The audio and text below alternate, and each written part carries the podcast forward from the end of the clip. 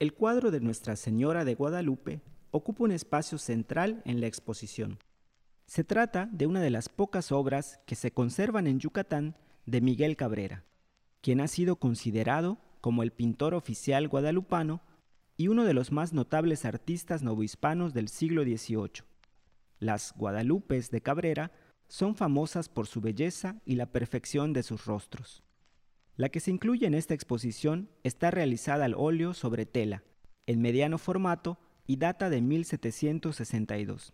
Sobre el fondo verde, color que simboliza la esperanza, se ubica la imagen mariana, enriquecida con líneas doradas en los rayos que la rodean y en los brocados de sus vestidos.